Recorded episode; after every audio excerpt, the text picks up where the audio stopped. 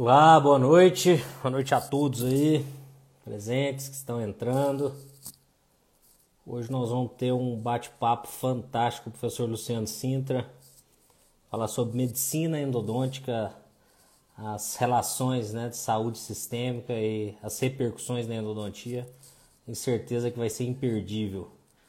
É, e a, grande vantagem desses nossos bate-papos aqui a possibilidade de depois escutá-los novamente, assisti-los novamente, pois todos ficam gravados aí no IGTV, a gente tem os canais de podcast. Então, se vocês não assistiram algum, perderam, querem né, escutar novamente, nós temos aí grandes, grandes lives que nós fizemos aí nesses últimos meses, né? Nós estamos entrando aí no sexto mês de, de lives e realmente eu acho que foi uma contribuição muito grande da Sociedade Brasileira de Endodontia para endodontia brasileira. Né, nós pudemos trazer esses grandes pesquisadores, esses grandes mestres, professores, para dentro da, da nossa rede social, para dentro da nossa casa. Né?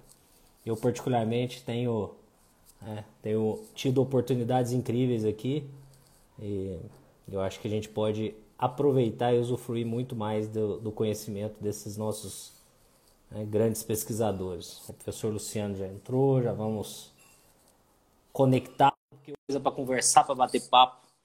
E o assunto é muito interessante, né, para todos nós. Boa noite, meu amigo. Tudo bem? Boa noite, Dani. Tudo bem? Tudo jóia? Tudo jóia, graças a Deus. Já fizemos uma conexão aí prévia, né, para ver se estava tudo ok. Estava comentando com o pessoal da outra conexão, da outra vez, que você brigou comigo ontem, que você estava evitando o teu Instagram, mas que, que agora nós te forçamos a criar uma conta. Pois é. Pois é mas faz parte. Eu acho que é um canal interessante. É, eu estava falando aqui agora.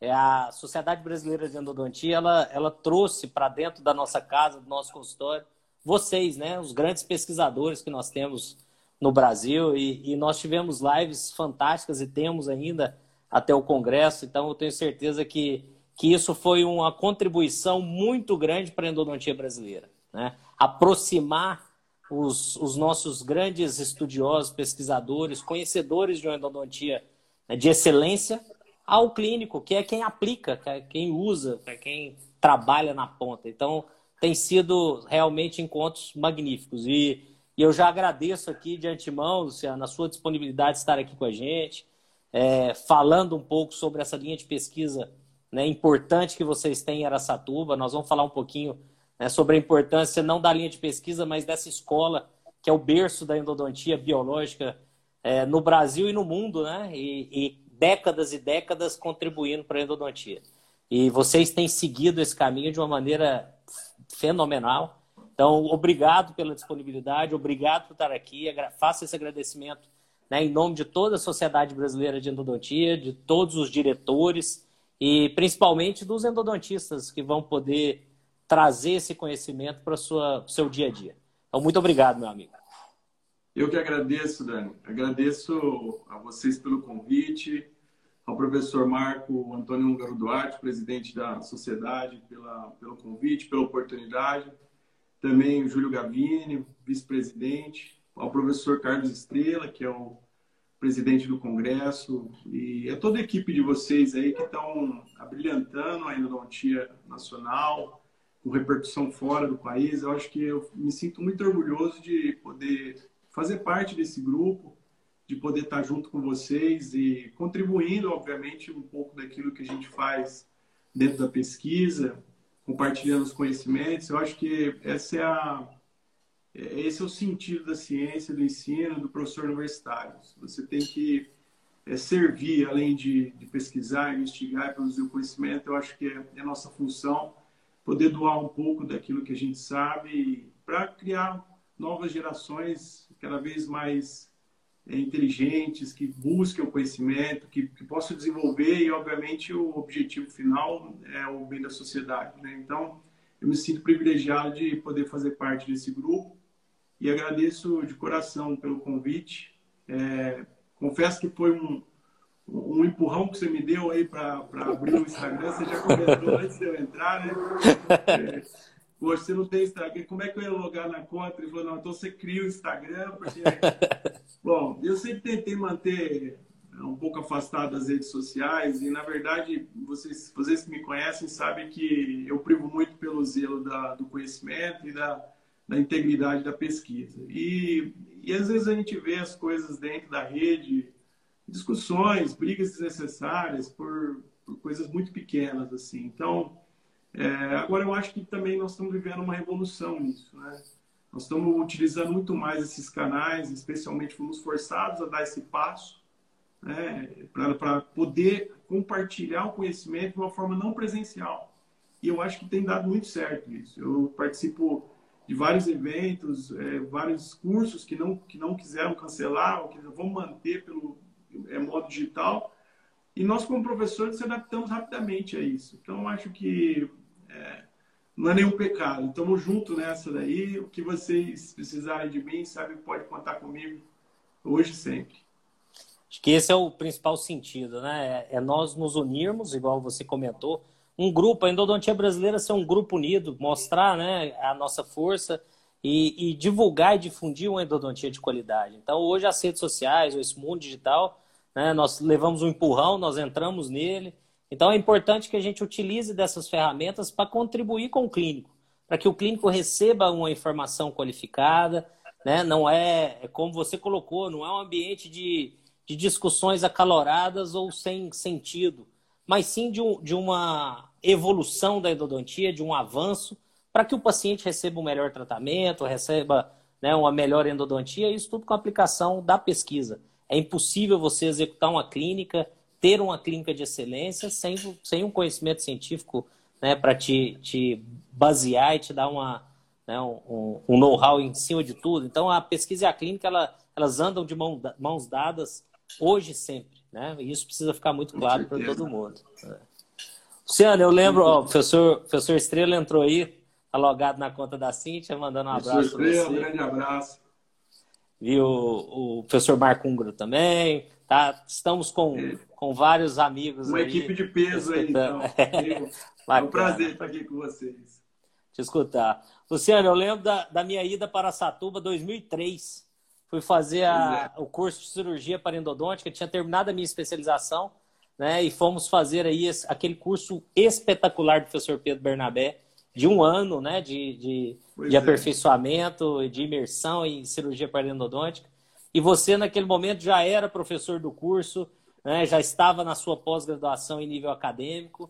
E hoje as pessoas né, te conhecem como professor Luciano de Aracatuba, mas esse trajeto é muito interessante nós sabermos. É, é um dos nossos objetivos aqui das lives também. É conhecer um pouco mais desses grandes pesquisadores. Então conta pra gente a paixão da endodontia, quando surgiu, desde lá da graduação, como foi a sua, o seu trajeto né, acadêmico até ser professor e pesquisador da Unesp de Aracatuba? Bom, é interessante falar da gente, né? Eu acho que é uma, uma é, é, compartilhar isso com os alunos, com aquelas pessoas que, com os estudantes, né? Como que você é, traça um caminho para chegar até uma, uma profissão de professor universitário, que na verdade isso sempre que eu, eu sempre desejei ser professor, desde época de colegial é, eu me via ensinando, me via é, o, que eu, o que eu podia fazer pelos meus amigos, eu estava colaborando, ia na casa dos amigos para poder ajudar a estudar. Sempre gostei muito de estudar, então isso é uma coisa assim que eu acho que é fundamental, né? Você tem que estar muito focado, muito, muito dedicação, né? Isso eu acho que é o principal de tudo.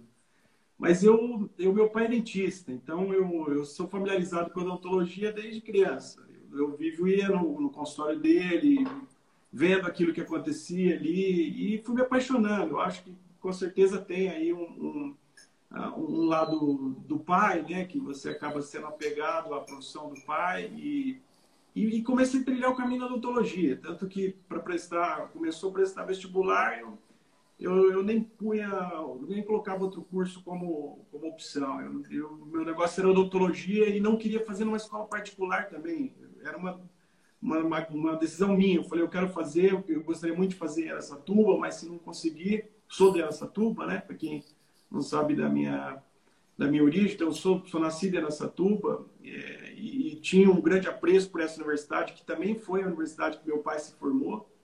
É, então, é, aquilo foi como um foco para mim. E, e, quando eu entrei na, na, na, universidade, eu acho que como muitos é, alunos, eu tinha uma paixão pela cirurgia. Eu, eu ajudava meu pai a fazer as cirurgias já quando aluno. É, tive a oportunidade de ver ele fazer implantes na época, antes de entrar na faculdade. E, e aquilo foi logo no começo, né, da, daquele boom do implante, do credenciamento, da, da triai, que tipo, você tinha que fazer o curso. E, e aquilo foi, foi, foi me apegando muito. Então, eu entrei na faculdade com um desejo muito grande de fazer a, a cirurgia, né? de ser um cirurgião, cirurgião, cirurgião bucomaxilofacial. Mas a, o desenvolvimento que você vai tendo dentro da, da universidade, ela vai te mostrando outros caminhos. E eu, quando cheguei no terceiro ano, vi a endodontia, uma disciplina que eu achei muito tranquila de, de lidar. É, todo mundo tinha muito medo, muita dificuldade. Eu, eu me dei muito bem com a endodontia. Devo isso aos professores daqui da época, que, que grande parte eu convivi depois, inclusive como docente.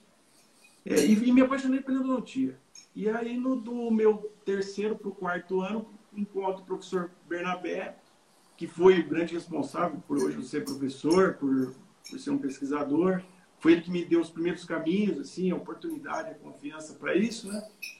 Mas ele, ele me convidou para, Luciano, é, tem um curso de cirurgia, eu sei que você é um aluno que gosta de cirurgia, você não quer participar comigo? E é o primeiro ano, então eu no meu último ano, no quarto ano, participei como um estagiário do curso. E dali foi um casamento de oito anos. A gente viveu oito anos juntos, ministrando o curso, e isso encerrou quando o professor Pedro foi para a diretoria e eu fui para o Paraná da aula, então, no meu, já no meu doutorado. Então, é, pela distância, começou a ser inviável a gente é, progredir é, e permanecer oferecendo o curso. Né? Então, você foi uma das turmas que a gente lembra muito bem, 2003. 2003 eu terminava a minha especialização.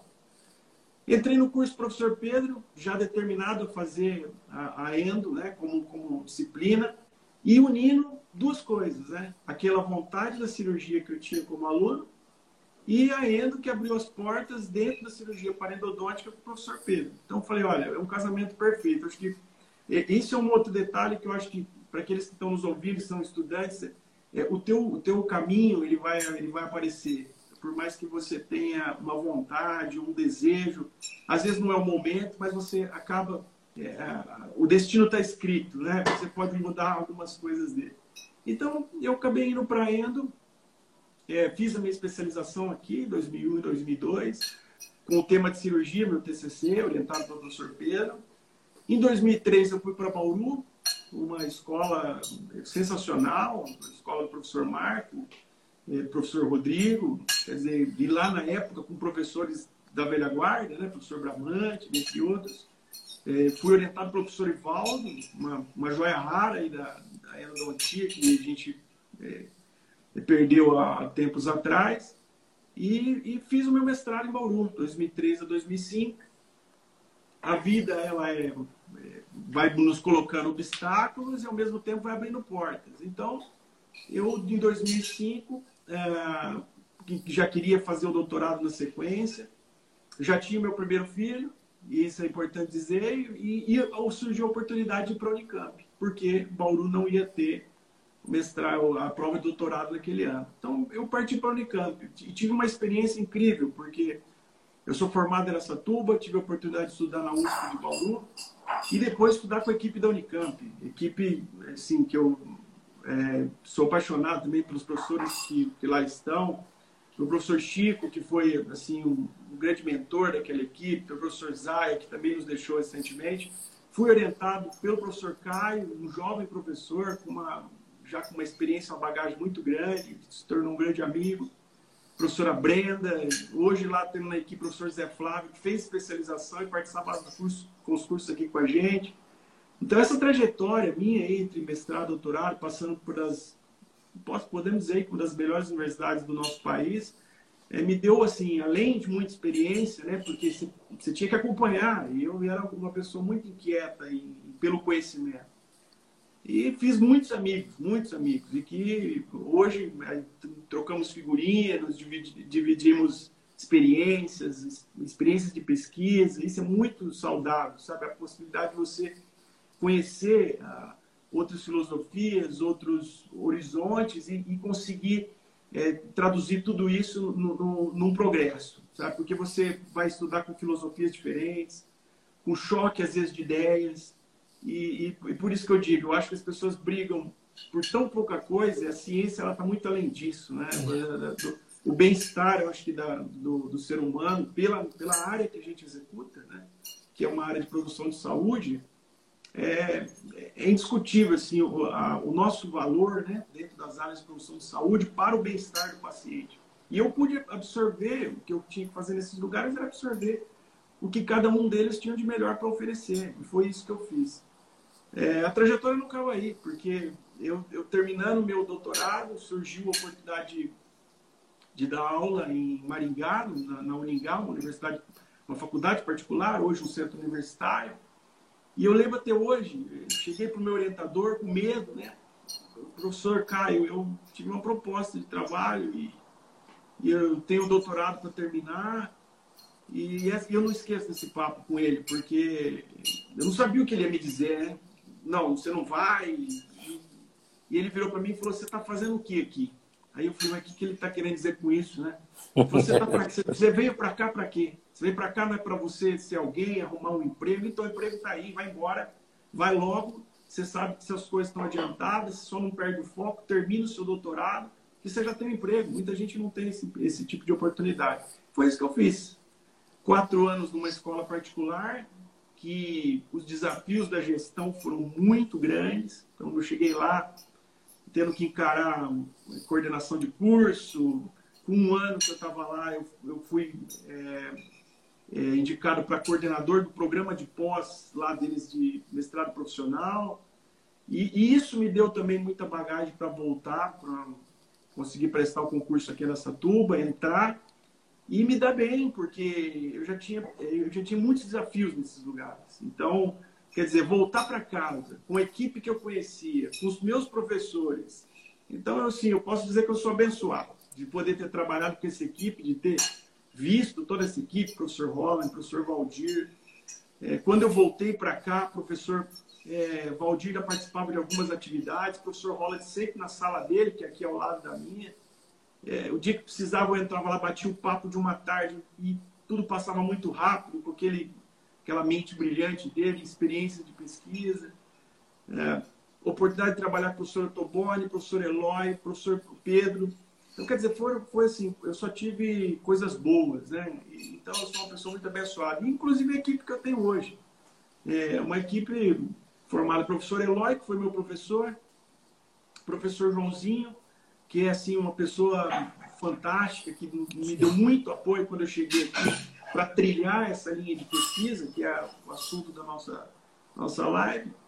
Uh, depois, com a chegada do professor Rogério, professor Gustavo. Então, quer dizer, uma equipe de hoje cinco docentes, que eu posso dizer que é minha família, minha segunda família aqui. Eu vivo talvez mais aqui dentro da universidade do que na minha própria casa, né? E quando estou em casa ainda estou levando coisa para fazer lá. Eu faço isso porque sou apaixonado, na verdade. Apaixonado pela, pela docência, pelo ensino.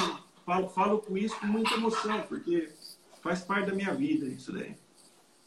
É quando você fala que é abençoado e que o destino vai né, no, nos colocando aí no caminho, isso nada mais é do que fruto de muito trabalho, dedicação, proatividade, né? Então, as portas se abrem sim, mas para quem quem vai atrás, quem se dedica.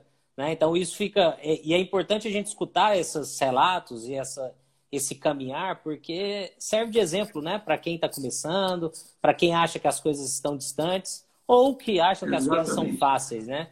Então, é, traçou um objetivo, corra atrás desse objetivo que você vai conseguir atingir, alcançar, né? como, como todos que nós escutamos. Mas tem o trabalho, tem a dedicação, tem o estudo, né? nada, nada vem por vir, né? Apenas é fruto de muito trabalho. Então, parabéns aí por essa trajetória fantástica, né? Você contou até a sua entrada aí, mas já tem alguns anos que você tem formado né, massa crítica, você tem contribuído para a elevação da qualidade, não só da pesquisa, mas da formação de recursos humanos no Brasil. E isso também é, é, é muito louvável e fica aí também nosso parabéns para você em relação a essa dedicação à pós-graduação. Né? É, não sei se você ainda continuou como coordenador, mas foi coordenador, está já há algum tempo e contribuindo também na formação de pessoas. Né? Isso é fantástico e, e muito louvável né, para nós. É, Luciano, você tá, você contou aí e, e, e, gera aquela, né, aquela, aquele saudosismo em alguns pontos e outros um como foi bacana você permear essas escolas e conhecer pessoas que, que fizeram a história da endodontia, né? Que o que a gente tem hoje está alicerçado nesse conhecimento que foi, foi criado por essas grandes escolas, né? De São Paulo, claro, de outros locais do Brasil, mas a, a, a base né, veio muito daí no início. E você comentou do professor Holland, todos aí de Aracatuba. Aracatuba eu acho que é, é a escola querida dos endodontistas, dos pesquisadores do Brasil, porque sempre né, são, são pessoas de um coração imenso inteligentes e que contribuem de uma forma é, aberta né, para o conhecimento. E, e, a escola ou a base da endodontia biológica do Brasil está aí. Né? Já há muitas décadas nós falamos um pouquinho sobre isso. Começou com o professor Holland e vem caminhando. E você hoje, qual que é o seu campo de pesquisa? Né? Qual é a sua área de, de, de investigação na, na pós-graduação e dentro do que você tem publicado? Fala para a gente um pouquinho. Bom, Dani, eu, eu, eu, eu, eu gosto muito da pesquisa em vivo. Né? Isso aí vem, vem porque é aqui, como você falou, Araçatuba e, obviamente, outras, outras juntas na época, né? Araraquara, professor Mário Leonardo. É, então, assim, eles foram as pessoas que mais trabalharam com estudos em vivo, utilizando modelos animais, é, e que, e que, e que é, um, é um pouco diferente quando a gente fala desses estudos, porque você tem ali todo o contexto junto, né? todos os fatores que a gente gostaria de, de, de que estivesse para poder dar uma resposta mais conclusiva. Então, a gente costuma dizer que são os estudos de aplicação, né? que é onde você testa de fato se aquele protocolo, se aquele material, se aquela técnica ela dá certo. Então, é, eu, eu, sempre gostei muito disso. E, e, ao longo de toda a minha, minha formação, eu trabalhei com estudos dessa categoria, dessa natureza. Eu gosto demais da parte biológica, né? da parte dos estudos da parte biológica. E, obviamente, a, ao longo desse tempo, a gente vai trilhando a, a, as linhas de pesquisa que, que a gente gostaria de trabalhar. E, particularmente, eu, eu trabalho numa linha de pesquisa que é a linha de pesquisa que a nossa escola sempre foi tradicional, que é na avaliação de resposta de materiais, desenvolvimento de resposta de materiais. Então, isso segue a época do professor Holland. É, nós temos aqui basicamente tudo padronizado, laboratório todo equipado, é, uma tradição de pesquisa nessa linha, né? Que, que, que foi muito legal poder continuar com ela. Mas, além disso, eu lembro de conversas com o professor Holland, que ele sempre falava assim que você tinha que desbravar, né? Você tem que, você tem que abrir espaço, você tem que ir além do que você você pode, é, é, vamos dizer, reproduzir do que você já sabe. E eu, eu me lembro, estou lembrando agora de uma o professor Álvaro Cruz do México, ele veio para cá, fez uma visita, eu levei ele para ver o professor Holland, e eu lembro o professor Holland já é, com um pouco de dificuldade, né? Ele de saúde, ele ele disse assim: o que vale é eu não posso guardar o que eu sei, eu tenho que passar para você e você tem que pegar isso e tem que melhorar isso e passar para outro, porque se, se isso não acontecer, não vai gerar um progresso. E ele sempre falou, sempre foi categórico nisso. Você, vocês têm que ampliar aquilo que, que já sabe, né, dentro do campo da pesquisa. Então, é, quando eu, eu é, acompanhava o professor Pedro nos cursos, é, professor Pedro sempre foi um, um adepto da, da relação causa-efeito do nosso corpo com as infecções de boca. Né? Ele citava casos, é, falava histórias assim na, na, nos cursos que deixavam as pessoas, é, você via as pessoas meio assim duvidando, alguns é, não acreditando que aquilo que ele estava falando, ele estava dizendo né, num curso. Né? Histórias que muita gente sabe dessas histórias. E, e, que às vezes as pessoas pegam isso hoje, deturpam e criam coisas que são é, negativas dentro da nossa profissão. Né? Mas a relação causa e efeito. E isso me chamou muita atenção na época. E eu falei, poxa, isso é um legal, uma coisa legal de estudar, é um caminho bacana da pesquisa, para entender como isso acontece. Né? As pessoas falavam, ah, você eh, tinha casos que tinha, o paciente tinha uma perda de cabelo focal e não achava o problema, e aí, quando tratava o canal, nascia cabelo. Quer dizer, isso é uma coisa de louco, né? Você, você pensar é, nu e cru. Se você estiver conversando isso no, num bar, isso vira piada. Né?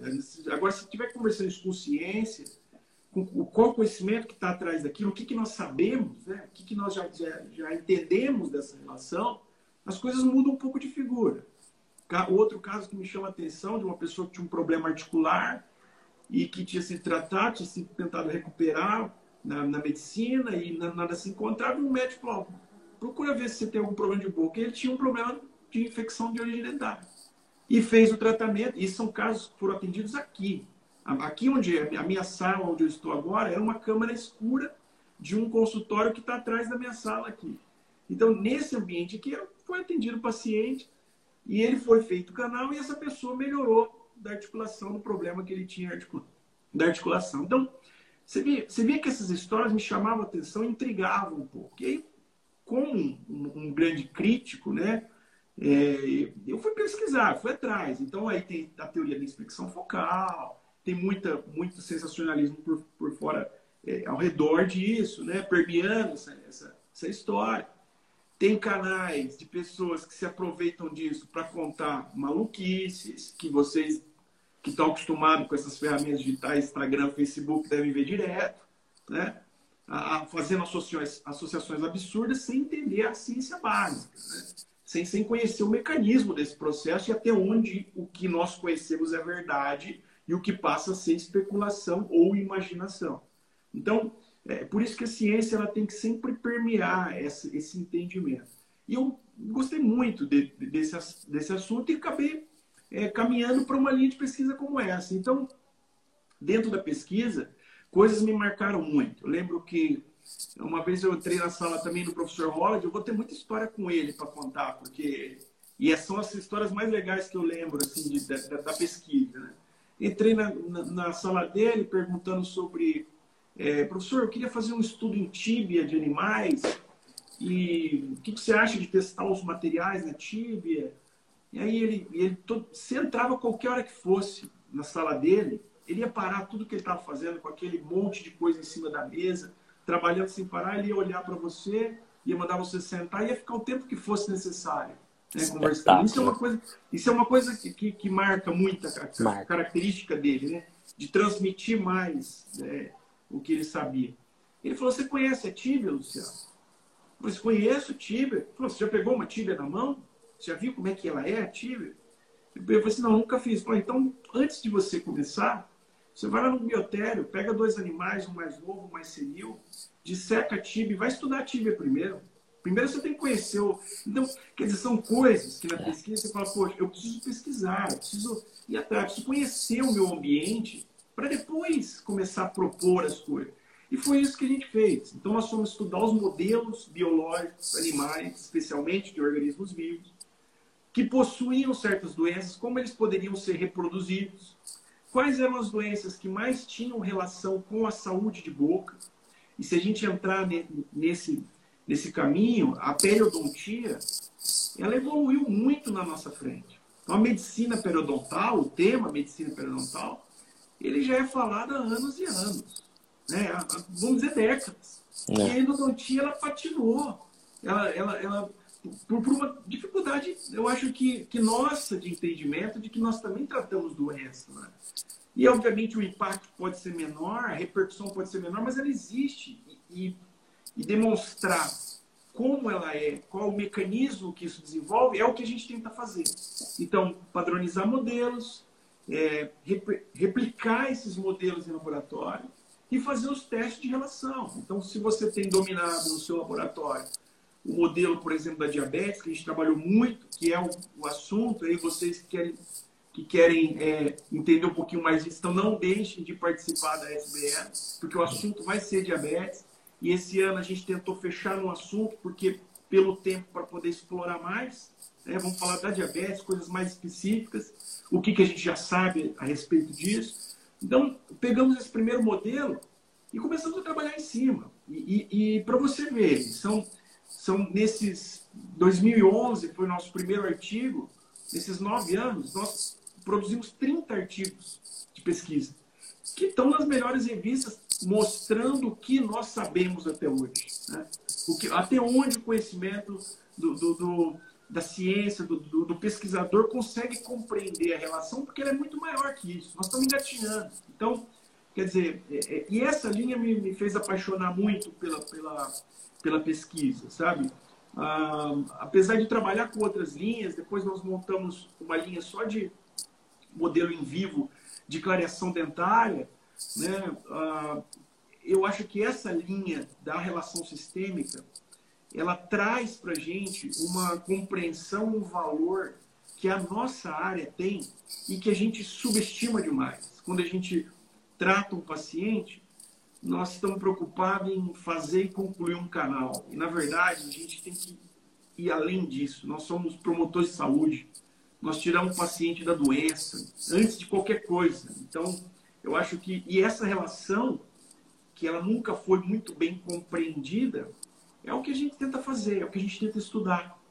Eu lembro que, que vários trabalhos que a gente é, levantou antigamente, quando você ia lá analisar qual é o índice de fracasso da endodontia? Poxa, a endodontia chegou a 90% de sucesso, né? 95%, dependendo da condição. Tem trabalhos que especializam 98%, né? numa média de 90%. Aí eles classificam esses 10% de, de, de, de fracasso eles colocam vários fatores: é, quebra de selamento, função, é, percolação, mas nenhum deles mostra que a capacidade do indivíduo está vinculada a isso. Então, muitas vezes, a nossa dificuldade no tratamento, nós fazemos o que nós podemos, mas quem nós estamos tratando pode ter certas limitações e que não vai responder a esse tratamento. Então, Quer dizer, nós temos que incluir nessa taxa de insucesso muito da capacidade de defesa, da capacidade de reparo, da capacidade de comportamento do nosso paciente e que nós nunca conseguimos lidar é. com isso. Dá para falar quanto é esse percentual? Não consigo falar. É. Mas eu consigo afirmar com certeza que uma parte dos insucessos se deve à capacidade orgânica dos com certeza. que nós tratamos. Né? Então, eu acho que é isso. Nossa busca é por isso, é por entender esse processo, por tentar levar as pessoas esse conhecimento, a necessidade de conhecer o paciente melhor. Né? Eu acho que isso é fundamental. A gente tem que, tem que explorar esse campo, né? além, além de tudo que nós já fizemos. A endodontia evoluiu demais. Evoluiu instrumentos, evoluiu materiais, evoluiu técnicas, exames. Então, tivemos esse curso sensacional de tomografia. Quem imaginava isso? Na nossa época de graduação, que nós íamos poder fazer isso, é. olhar tridimensionalmente, olhar aspectos detalhados daquilo que a gente imaginava. É. Eu, eu, não sei se você vai lembrar, mas os livros antigos, o livro, livro de Ingo, tinha uma pessoa segurando uma lima e um balão, ele imaginando o que a lima estava fazendo. Onde nós o que, que, que, é. que mundo nós chegamos de é. tecnologia, né? Que nos proporcionou isso. Então eu acho que precisamos também avançar nessa Exato. relação paciente, nessa relação sistêmica, na condição do indivíduo. Quer dizer, nós precisamos fortalecer isso, o nosso conhecimento disso, para poder melhorar naquilo que a gente ainda tem um pouquinho de deficiência, um pouquinho de falha, pelo progresso natural da, da, da nossa espécie, né, da nossa evolução. É fantástico. O grupo de vocês ele tem se destacado muito nessa nessa contribuição né, na, na área da interrelação entre a saúde sistêmica, a endodontia, e vocês, não só nacionalmente, mas principalmente internacionalmente, como você tem te, é, colocou. Né? O professor Estrela ele tem até um trabalho publicado já há algum tempo que ele coloca os desafios da endodontia. Né? E o maior desafio é justamente a resposta do hospedeiro. Né, que tá, que vai controlar a anatomia, a microbiota, né, a, a parte técnica, enfim. Então, é, é, esse entendimento, esse conhecimento e ver o indivíduo como um todo, né, ele deve ser um, um, uma, uma visão do endodontista constante. Nós não podemos ver um dente, você não vai tratar o molar, você não vai tratar o pré-molar, né? Você tem, você tem um Exatamente. paciente na sua frente. E, e saber das, dessas, dessas nuances, dessas interrelações principalmente, ela, ela vai contribuir para um tratamento sucesso ou não. Isso, isso é um fator já de, definido né, e determinado aí, que vocês têm contribuído para não o achismo mais, mas mostrar que que é real, que é ciência e que existe sim essa interface, essa interrelação. Né? Então, ficou muito bem claro aí a relação e a relevância. Agora, você entrou num assunto, Luciano, que eu gostaria de, de puxar. Né? Ano passado, acho, nós tivemos aí aquele documentário da Netflix terrível que, que gerou toda uma repercussão negativa sobre a endodontia. Né? E fala um pouquinho para gente a sua, a sua visão né? Você que agora é, que estuda realmente, profundamente esse assunto, coloca para gente aí a, a, sua visão sobre esse documentário e contribui aí conosco. Claro, é um prazer. Bom, é, onde que nós chegamos, né? É, esse, esse é um pouco do cuidado que eu, que eu falo para os meus alunos, é, porque nós temos um grupo, né? Temos um grupo de pesquisa, para as pessoas que a gente zela, pelas pessoas que a gente trabalha para o seu crescimento. Então, é, assim, primeiro, manter-se distanciado dessas polêmicas para não fomentar é, esse tipo de atitude, né? Então, com, as, com a tecnologia avançada, com a rede social em, em alta, com todos os canais de comunicação, nós demos voz a pessoas que não têm a menor capacidade de falar sobre ciência. Entendeu? Então, e, isso, e eu lembro quando eu era criança, então eu falava assim, olha, tudo que você vê na TV tem que tomar cuidado, que nem tudo é verdade. Agora, hoje a rede social dominou isso. Então, você entra lá, tem gente ensinando você fazer clareamento, caseiro, sem nenhum produto. Umas coisas, umas coisas malucas, né? Falando que o dente está ligado, não sei com que glândula, com, sabe? Umas coisas que, que, que a ciência não consegue explicar. Você pode até acreditar, igual as pessoas acreditam em coisas que não são comprovadas. Então, então, a gente não pode se distanciar disso. E esses documentários, assim como vários canais no YouTube, que é, muitas pessoas me mandam, falam, Luciano, o que você acha disso? Eu falo, cara, eu acho que é mais um, mais um, uma pessoa desperdiçando tempo da vida dele falando coisa que não sabe. Entendeu? Então, quer dizer, eles fizeram um documentário sensacionalista, em cima de um tema e não mostraram a verdade. Né? Não mostraram a verdade. Esse é o ponto. Por que, que eu digo que não mostraram a verdade? No, no SBN do ano passado, é, para aqueles que estiveram presentes, eu comentei justamente sobre o filme. Né? O tema da palestra foi a raiz do problema. Será? Foi o, professor Marco Antônio Muito que, que me pediu, falou, Luciano, eu queria que você fizesse um comentário sobre. E nós temos também um, um documentário que o, é, foi, foi feito comigo, com o professor Marco e o professor Rodrigo, que é uma crítica sobre esse, esse documentário. Ele está no YouTube, depois a gente pode disponibilizar no canal de vocês também. Fantástico. O, o, o que que, onde que nós chegamos? Então, vamos partir de, do, de dois detalhes. O primeiro deles, a saúde oral, ela é capaz de causar um impacto na saúde sistêmica? Sim, isso é capaz. Isso não precisa nem fazer um filme para mostrar. A pessoa ela tem uma infecção de dente, ela tem um edema, ela começa, se não tratado e, e o quadro avança, ela entra em quadro de febre, prostração e pode morrer. Então, isso aí não é novidade para ninguém, né? Que uma infecção de dente pode matar alguém. Isso é verdade. Isso, agora, dá para fazer um filme com isso, né? Olha, isso é um filme interessante. As pessoas morrendo porque tiveram infecção. Mas espera lá, nós temos, nós temos a odontologia. E, e, e, isso não foi considerado. Né? É. Foi, foi colocado como se a odontologia, como se a pesquisa que se desenvolve nas áreas de tratamento da doença endodôntica periodontal não fosse capaz de interromper esse processo de morte. Né?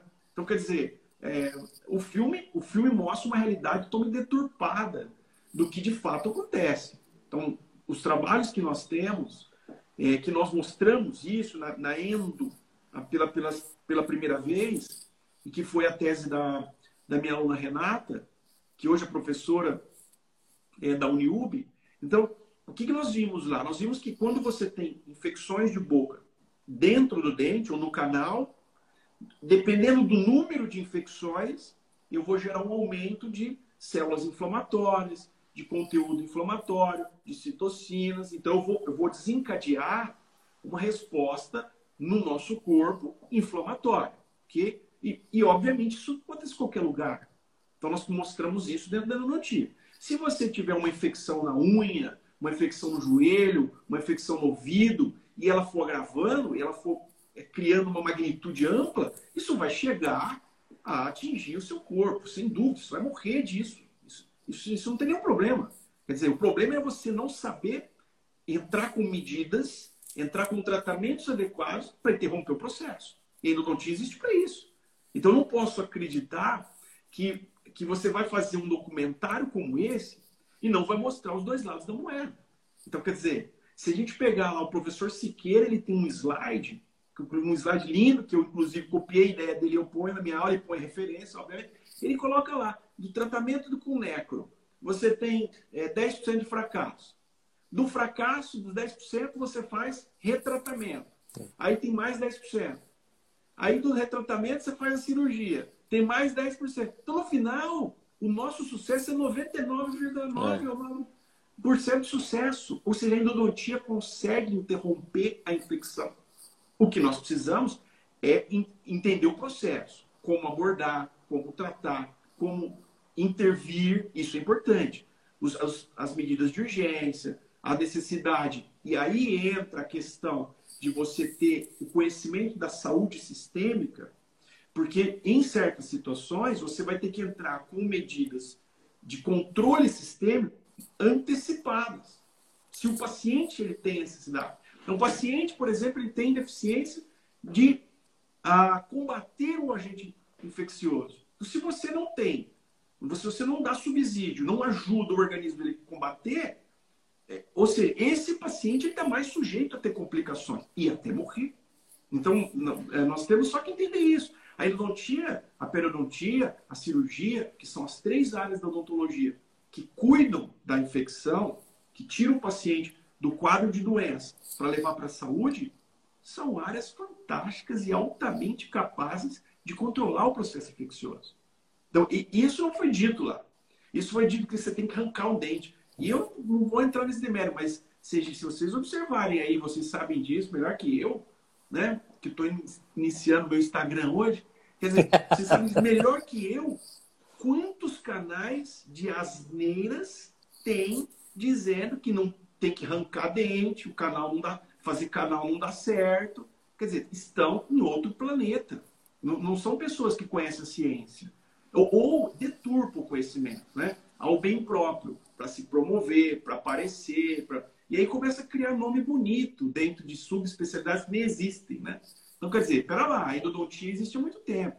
Eu não posso pisar em cima de tudo que foi feito na história desses grandes pesquisadores e que a gente tem uma responsabilidade sobre isso, né?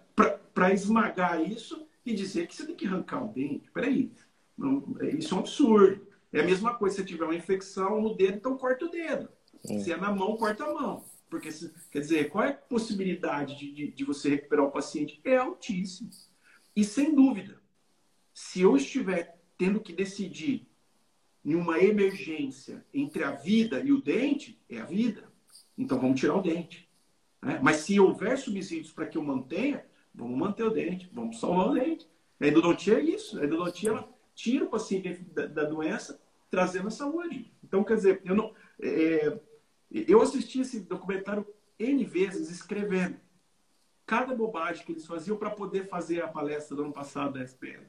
Assim, ah, mas agora falou que a menina tinha é, problema no rim, e aí depois que tirou o dente, ela sarou. O outro tinha com câncer.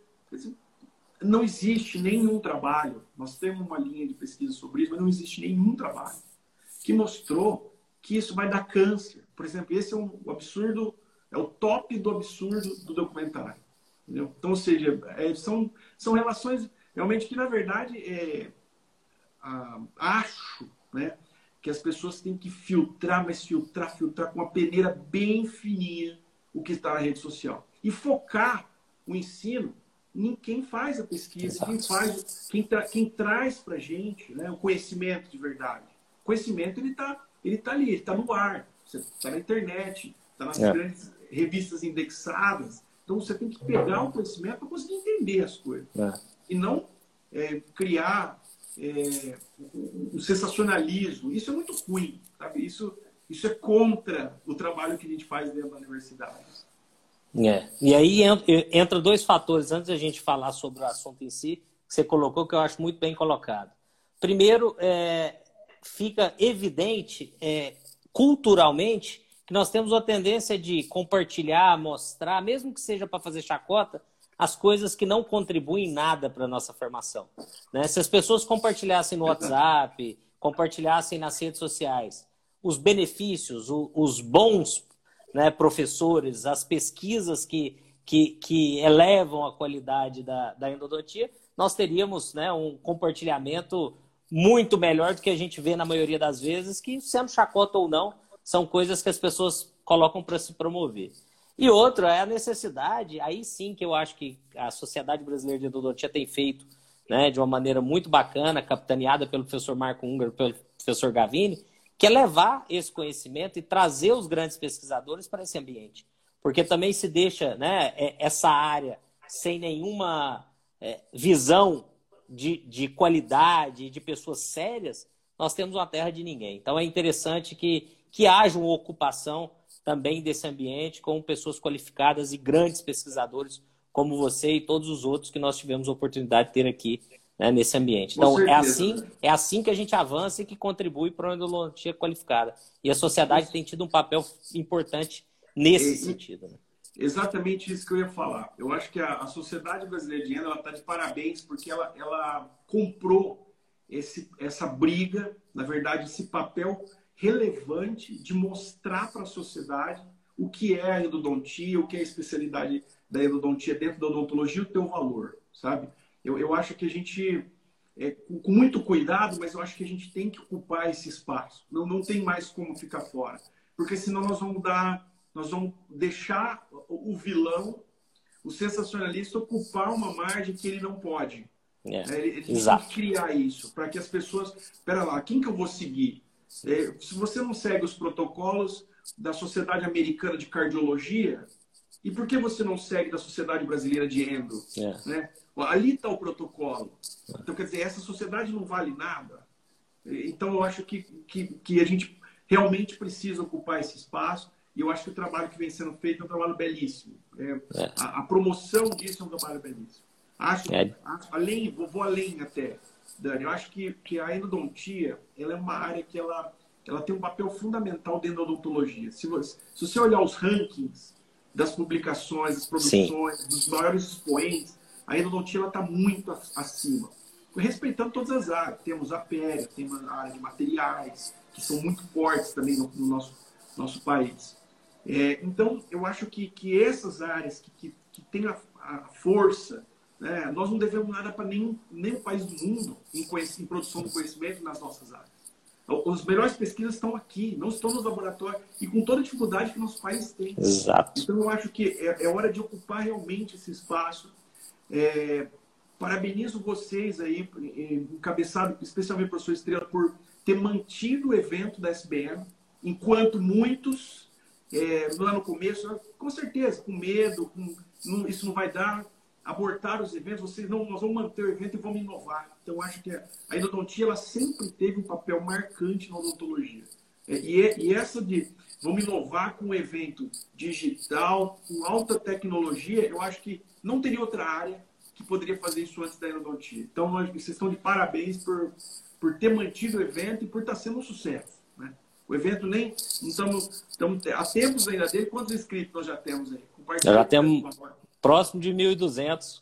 O presencial é. nós teríamos capacidade só para mil pessoas, porque pois o é. ambiente não Se comporta. Se fosse presencial para mil pessoas, tem 1.200 é. inscritos. E nós Exatamente. estamos há tempo ainda do, do evento. É. Então, quer dizer, está sendo um sucesso. É por isso que eu te falei desde o começo. Me orgulha muito fazer parte desse grupo de professores, dessa equipe aí que, que leva a endodontia, no, que levanta o nome da endodontia é, nacional e com repercussão internacional, com certeza. É, estamos juntos aí nessa, né? Isso é que é importante. A endodontia está unida nesse momento. Então, para nós todos é importante porque nós vamos é, elevando cada vez mais a nossa especialidade, que é o objetivo de todos nós. Né? Esse é o, é o ponto crítico. O, quando, quando a conversa tá boa, meu amigo, o tempo voa. Então, nós temos aí próximos de 10 minutos só para finalizar. Então, eu já vou fazer duas perguntas para você, para a gente trabalhar esse assunto um pouquinho mais com, com o pessoal. É, quais foram os avanços que nós tivemos nessa área né, da medicina endodôntica e quais as, as doenças que vocês têm mais estudado aí em Aracatuba e que você pode né, dizer para nós aí sobre, sobre esses avanços? Tá. Bom, é, o que nós temos que considerar dentre as doenças em si, é, todas aquelas doenças que levam a alguma limitação do nosso organismo de agir elas vão ter uma implicação no nosso trabalho.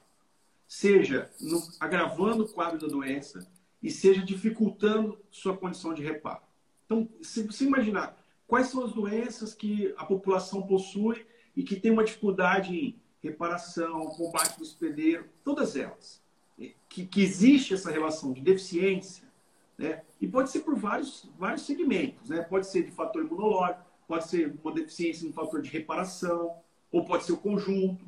Então, todas elas vão ter uma implicação direta entre a progressão da doença e a cura da, da doença. Então, ou seja, ela vai desencadear mais rápido, com efeitos maiores em menor tempo, e quando nós instituímos o tratamento, nós vamos ter uma dificuldade e um tempo, uma dificuldade maior e um tempo maior para que controle a situação e para até que chegue a cura final do caso. Então, isso é fato. Okay? Quais doenças a gente mais trabalhou? A, a diabetes, nós pegamos, como eu disse, nós pegamos quais são as que estão mais implicadas. Pega junto a periodontia, que é a, a área que avançou muito nisso, que avança é muito rápido nisso. E começamos a puxar as doenças que eles mais estudam. Estão estudando, nós estudamos, nosso grupo já estudou. A diabetes, dentre as doenças cardiopatias, aterosclerose, um artigo publicado nosso esse ano bem, bem interessante, que você eu mandei para você para disponibilizar para o pessoal do grupo aí do Telegram. É, de, além das, da, da, da aterosclerose, a hipertensão, com alguns trabalhos que o professor João fez na área de resposta de material também bem interessantes, então das cardiopatias. Aí você vai, vai ter doenças que nós estamos estudando. Então, tem fibrose hepática, é, insuficiência renal ou doenças crônicas renais, seja aguda ou crônica, vão ter envolvimento. Ah, do, condições é, do paciente, por exemplo, como alcoolismo, o professor João estudou bastante sobre isso, com a nicotina ou tabagismo, o professor Eloy está com um trabalho sobre isso. Então, são, são além de doenças, comportamentos da sociedade que vão implicar diretamente. Então, e que, se a gente parar para pensar, isso daí já vem sendo dito muito tempo na medicina. Ó, para de fumar porque a reparação é mais atrasada. O alcoolismo contribui para. Então, de uma forma geral, se a gente pensar em saúde, né, a nossa saúde corporal é o que determina nossas ações e nossas capacidades de combater qualquer agente infeccioso, visto o nosso Covid que está aí. Então, ele acaba atingindo pessoas, mas aquelas que têm uma saúde plena, ou maior são mais difíceis de ser afetados. Quem são os grupos de risco? Os comorbidades. É justamente esses que a gente tem estudado mais. São aqueles que, que têm mais complicações e que vão levar a complicações uma vez adquirindo a doença. E a bucal também. Então temos que considerar a doença bucal. Nessa, o, que a gente tem feito além disso? Eu acho importante também comentar sobre isso. Além de estudar as doenças, nós estudamos mecanismos para fortalecer o organismo, ou aquilo que, já, que a ciência vem mostrando, que tem uma certa relação, para tentar fortalecer o organismo, para criar condições para melhor combater esses agentes. Então, nós estudamos terapias como, por exemplo, com suplementos de ômega 3, é, melatonina, probióticos, e assim vai. Então, juntamente com a equipe do professor Mário lá de Araraquara, estamos trabalhando com algumas coisas já sobre vitamina D. Então, veja que assim, é unir forças, unir as grandes cabeças da ciência para trabalhar, em, além de estudar, criar condições para que o organismo compense essa deficiência. Porque muitas, muitas doenças não, tem, não vão ter mais cura. Mas talvez eu possa adotar medidas que eu posso é, amenizar esse impacto negativo que a condição sistêmica pode ter. Então a gente tenta trabalhar nas duas frentes. Tenta estudar doença, vendo esses mecanismos e tentando ver como é possível interrompê-los ou até mesmo criar condições para o organismo estar melhor na sua resposta, que ela seja mais plena, de uma forma mais. É, que o sucesso seja maior. Sensacional, né? Esse, esse avanço ele tem sido significante e importante né, no tratamento aí, como a gente falou, do paciente como um todo e não especificamente de um dente, né? É, você falou sobre a diabetes, vai, diabetes vai ser o, o, o seu assunto aqui no Congresso, né? É, que nós teremos aí daqui um mês e meio. E fala um pouquinho, dá um spoiler para a gente aí dos cuidados do cirurgião dentista, ou o que, que a gente tem de conhecimento nessa área, ou se nós vamos deixar só lá para o evento mesmo. Bom, eu queria deixar o pessoal curioso para participar do evento. Né? Ótimo. O evento vai ser sensacional. Ah, assim, pelo, pelo nível das palestras, do conhecimento que a gente preparou, o capricho que eu preparei o material para vocês, eu, eu não vou, não vou, contar nada agora, não. Vou deixar vocês para chegar lá. É, boa, eu boa. Uma coisa, eu posso dizer uma coisa. O que, o que a gente tem como objetivo, e trabalhando aí com grupos de outros países, nós temos um projeto grande, um projeto do CapSprint, que é um projeto de internacionalização com centros do, do mundo todo. Nós temos com Michigan, onde lá também é, tem uma aluna, que foi minha aluna, hoje professora lá, a Mariane, e outros pesquisadores que trabalham com esse tema lá. É, temos na Universidade de Baltimore o professor Fred também, que trabalha com isso, junto com o pessoal de Araraquara, fazendo equipe aqui do, do, do nosso país. Pessoal da Austrália, com Eberhard, que trabalha, é um médico, trabalha também bastante nessa, nessa linha. E o polo que, que mais produz pesquisa com pacientes, que é a Espanha, com as duas universidades, Sevilha e Barcelona, tanto o professor Seguregé quanto o professor Lopes e Lopes, que são médicos, uh, professor Lopes, médico na área de estomatologia, e o professor Seguregé, médico e dentista na área de endo, e que trabalham com centros integrados. Então, o paciente ele, ele é atendido de forma multidisciplinar, médica e odontológica que é o nosso sonho. Ou seja, você poder tratar a doença de uma forma integrada, né? onde o paciente entra, ele é examinado o corpo todo, todas as condições sistêmicas dele, para ele poder ser feito um tratamento de canal, por exemplo. Então, a nossa vontade é trabalhar junto com esses centros e uh, criar protocolos para que a gente consiga, é, olha, o paciente diabético, eu preciso pedir esses exames, preciso ter esse controle, sistêmico do paciente, ele precisa estar nessas condições. As minhas, as minhas, é, os meus cuidados especiais com este paciente tem que ser esses aqui. Então, ah, eu tenho certeza que em breve a gente vai conseguir colocar isso à frente, que é trabalhar com esses protocolos para poder levar para os clínicos endodontistas uma segurança no tratamento. Então, olha, eu estou seguindo um protocolo. Quando o meu paciente ele tem uma alteração, eu tenho que seguir um certo protocolo, porque eu vou estar tá é, evitando complicações e vou estar chegando ao caminho do sucesso de uma forma mais rápida. Então, o que eu vou falar lá no SBN eu não vou, eu não vou contar agora, mas nós vamos falar muito desses cuidados Além do entendimento, o que, que nós podemos é, ter de cuidados a mais. E esses cuidados vão desde o início, né? desde a anestesia, os exames complementares que eu preciso pedir, a, a, a farmacologia que eu tenho que que, é, que entender para esse paciente, analgésico, inflamatório, antibiótico, as condições. Então, o que nós sabemos hoje, né? E, e como eu falei no início, a, a gente tem que entender isso, porque o conhecimento que a gente tem hoje é um e amanhã pode ser outro. Então, ou seja, nós temos que ter com a cabeça aberta para poder estar tá sempre em evolução. Então, hoje, pelo que nós conhecemos hoje, nós podemos já dar algumas dicas, já é, passar para a comunidade da odontologia, o que nós podemos fazer de melhor. E eu tenho certeza que daqui dois, três, quatro anos nós vamos estar melhor ainda, nós vamos ter avançado mais nisso e vamos estar aí com certeza à frente com protocolos Perfeito. mais seguros. Com certeza. Nós estamos nos últimos 20 segundos de live. Então eu queria rapidamente te agradecer imensamente. Bate-papo quando é bom, ele passa rápido. Foi o papo foi muito bom, né? Esse momento aqui, todo mundo pode escutar depois no podcast e te deixa aí os últimos 15 segundos para a sua finalização. Eu agradeço de coração vocês, a oportunidade, a, a, a, todos que ficaram presentes aí ao vivo com a gente. É, meu muito obrigado e o que precisarem de mim,